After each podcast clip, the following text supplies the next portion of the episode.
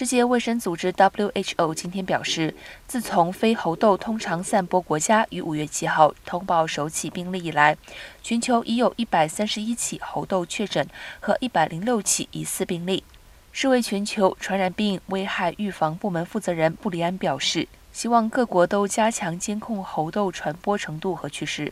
他并重申，世卫认为病毒不太可能已经突变。当前的传播形式可能是人类行为改变所导致，尤其是全球解除新冠防疫限制后，人们纷纷恢复社交。